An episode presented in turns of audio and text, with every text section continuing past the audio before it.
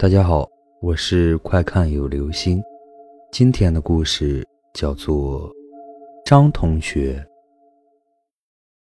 有一件很诡异，甚至有些恐怖的事，每次想起来，我都浑身起鸡皮疙瘩。哪怕现在是炎炎盛夏，回想起来的时候，我还是不寒而栗。事情是这样的，我的老家在华北平原的某个农村。我们村子还算是比较大的，大到什么程度呢？即便我现在已经三十出头了，村里还是有很多地方我从来没有去过。当然，这可能跟我常年在外，性格比较宅有关系。我对我们村子的印象还停留在小时候，也只有童年的时候，喜欢和小伙伴们到处跑着玩儿。所以才转过村里的很多地方，有些地方到现在为止，我只去过一两次，甚至有些地方我只去过一次，也就是童年玩耍的时候去过，长大后再也没有去过了。其中一个地方叫张家胡同，之所以叫这个名字，是因为那一片姓张的比较多。大概是十岁左右的时候。暑假的某一天，我和几个同班的男孩子在村里四处跑着玩儿那时候正是调皮捣蛋、猫嫌狗憎的年纪。我记得很清楚，那天的天气很炎热，正值晌午，太阳十分毒辣。家家户户不是在忙，就是在睡午觉。村里的大街上也没什么人。我们几个小孩子就到处跑着玩儿用弹弓打麻雀。捡树上的蝉蜕，在废弃的老房子的砖头下面捉蝎子，反正就是农村小孩玩的那些游戏。玩了一会儿，我们又热又累，于是就去了其中一个姓张的同学家休息。他家就住在张家胡同，我们暂且就叫他张同学吧。那年代，农村买得起 VCD 的人家还不多。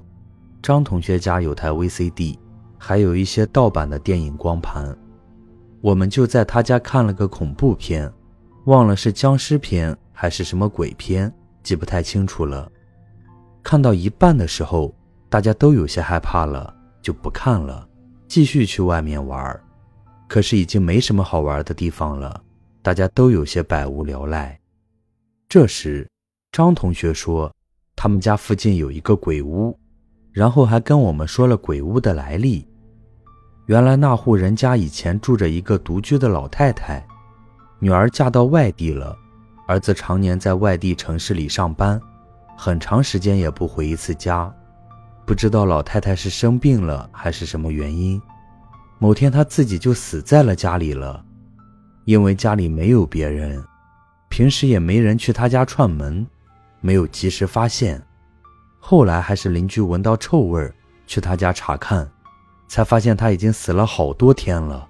大夏天的，尸体都发臭了。据说当时发现老太太尸体的时候，尸体都有些腐烂了，屋里还有很多苍蝇蛆虫，而且尸体不知道是被老鼠还是野猫啃过，反正是挺惨的。这些都是张同学当时跟我们讲的。他说的有鼻子有眼的，我们几个小伙伴都吓得不轻。他还说那个老太太的尸体是在门口发现的，村里人都推测，老太太当时是想爬到外面求救，结果刚爬到门口就咽气了，还在门帘子上吐了一口血。那之后，老太太家就荒废了，她的儿女也很少回家，也不知道是不是在城里定居了。老太太家生锈的大铁门上常年挂着一把铁锁，于是就成了所谓的鬼屋。其实也只是小孩子眼里的鬼屋而已。张同学讲完这个故事之后，又跟我们说，老太太家里还有很多宝藏，也就是好吃的零食和好玩的玩具，问我们想不想进去看看。我们虽然有些害怕。但同时又有些好奇，外加宝藏的诱惑，一番商量后，我们决定去看看。一来为了探险，二来为了寻宝，主要嘛还是闲得蛋疼。于是我们很快就来到了老太太家外面，她家的大门上果然挂着一把生锈的铁锁。我们还从外面看到她家院子里有棵很高的枣树，上面结满了红彤彤的枣子。当时正是枣子成熟的季节，这下我们就更激动了。都想进去打枣子吃，一时间也忘记了害怕。他家院墙外的墙边有个麦秸垛，还有一棵柳树还是榆树，记不清了。我们几个小伙伴有的爬树，有的爬麦秸垛，爬到了墙头上，跳到了院子里。院子里长满了荒草，连房顶上都是荒草。我们在院子里捡了根破竹竿，有的打枣子，有的在地上捡枣子。一边捡一边吃。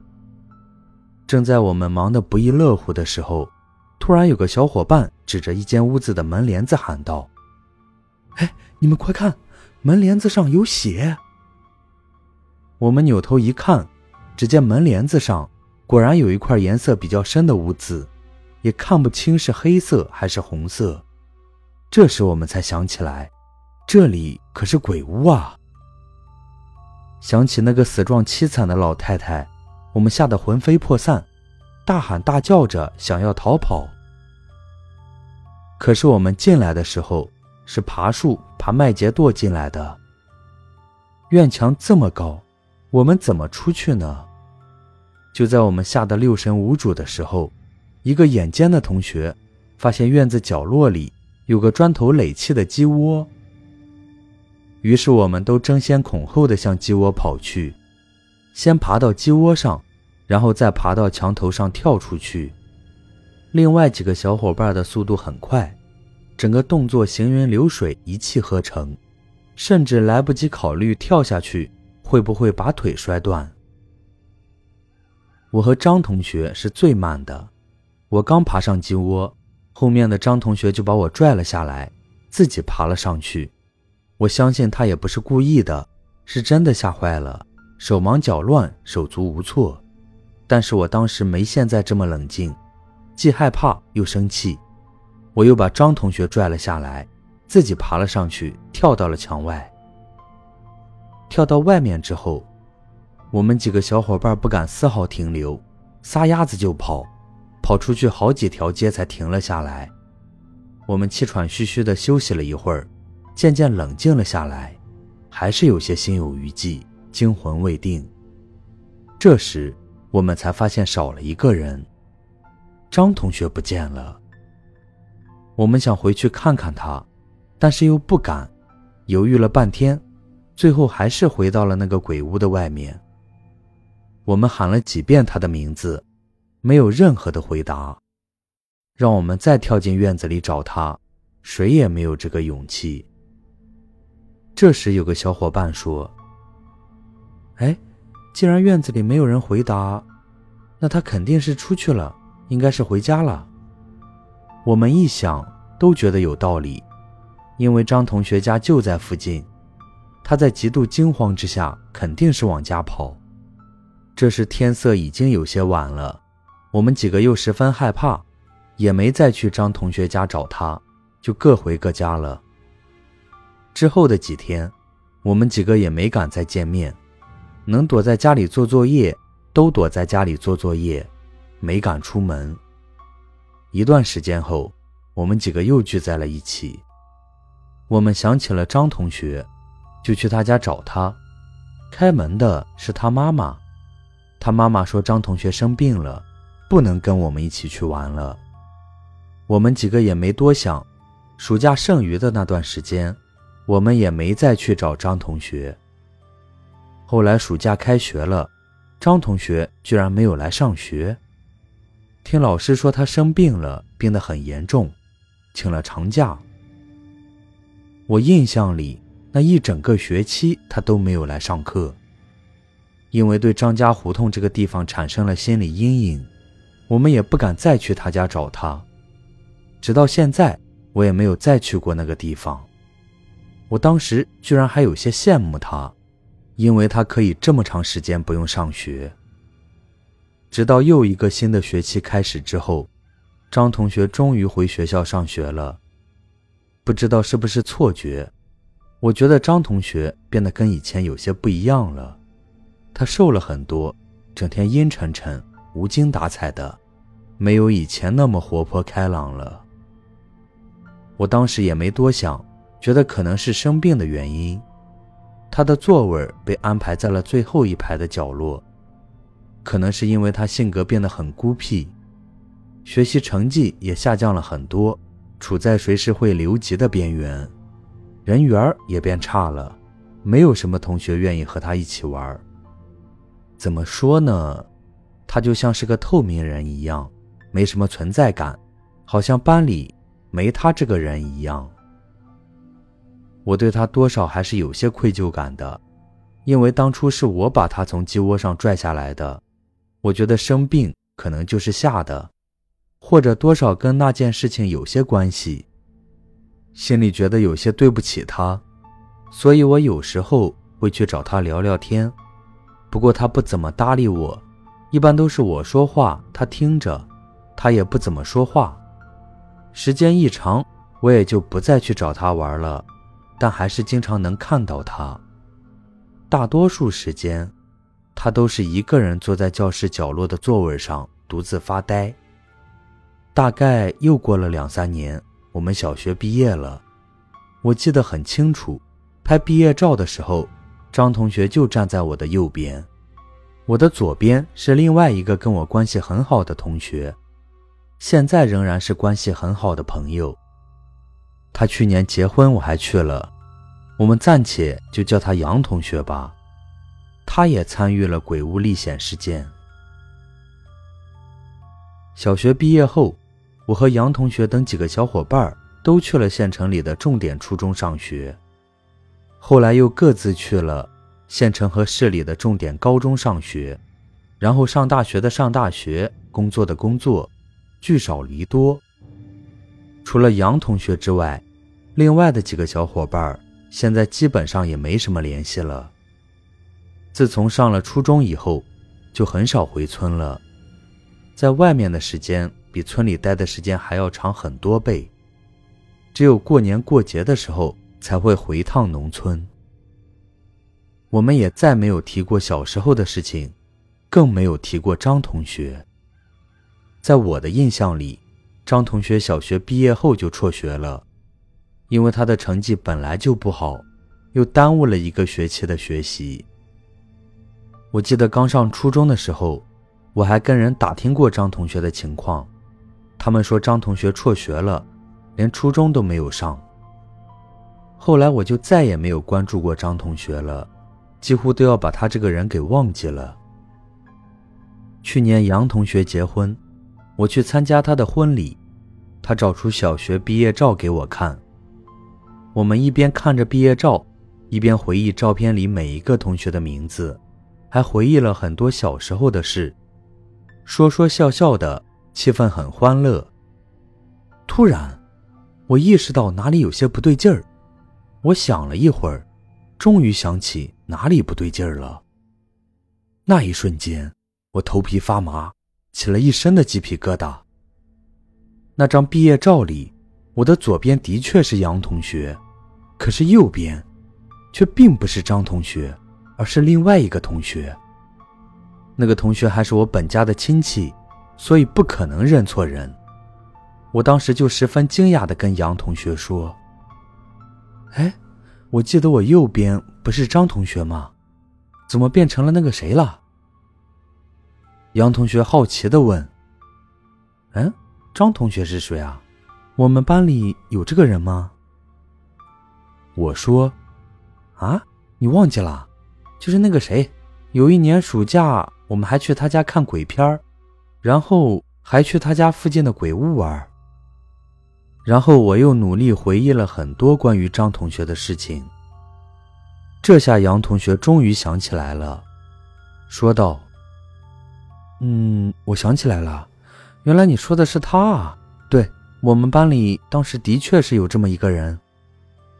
就在我刚松了一口气的时候，他又接着说：“哎，可是他根本就没有拍毕业照啊，他根本就没有毕业，难道你忘记了吗？那年的暑假之后，他不是生了一场大病吗？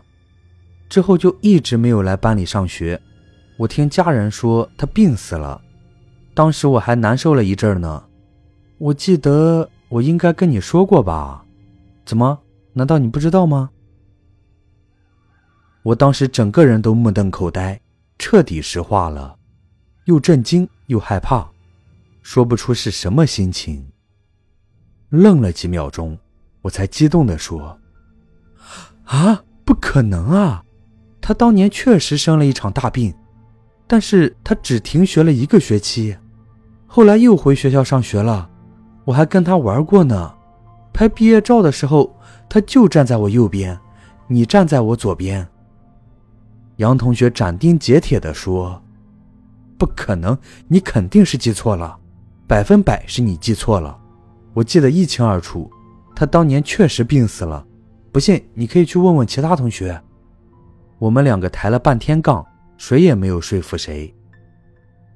回到家后，我翻箱倒柜找了半天，终于找到了那张有些褪色的小学毕业照。照片里，我的右边依然不是张同学，确切的说，整个照片里都没有张同学。照片里的每个人，我都能记起他们的名字，可就是没有张同学。第二天，是杨同学正式结婚的日子，又有两个小学同学来参加他的婚礼。吃酒席的时候，我又向那两个同学问起了张同学的事，他们居然也说，张同学大概是三年级还是四年级左右的时候就病死了。我没有加小学同学的微信群，杨同学加着，我又让他在群里问了一遍，群里其他同学的说法也都是和杨同学等人一样。我知道肯定会有人说，你肯定记错了，你的记忆出现了偏差，你是不是把另外一个人的印象重叠到张同学身上了？是不是把张同学跟另外一个人弄混了？不管别人信不信，反正我对自己的记忆力有绝对的自信。我是不可能记错的，那些记忆实在是太真实了。我甚至清楚的记得，新学期开学，张同学回到班里上课的画面，还记得他坐在教室角落里的画面，记得自己跟他说话玩耍的画面，更记得拍毕业照时他站在我旁边的画面。这些记忆十分清晰，是不可能出错的。总不能这些记忆都是我后期脑补的吧？我的记忆力就算再差，也不可能连一个朝夕相处的同学是生是死这么重要的事情都记不清吧？怎么可能有一个小学同学去世了，其他同学都记得，只有我不记得呢？可是如果我的记忆没错，那就意味着……在最后两年左右的小学时光里，只有我一个人注意到了张同学的存在，只有我自己能看见他。难道我看到的是他的鬼魂？他的鬼魂跟我朝夕相处了两年，还站在我身边，跟我一起拍了毕业照。这件事不敢细想，仔细一想，我的鸡皮疙瘩都起来了。我觉得我的世界可能出现了什么 bug。我知道肯定会有人不相信，而且绝大多数人都不会相信。不相信的，就当个故事听吧。好了，这就是今天的故事，张同学。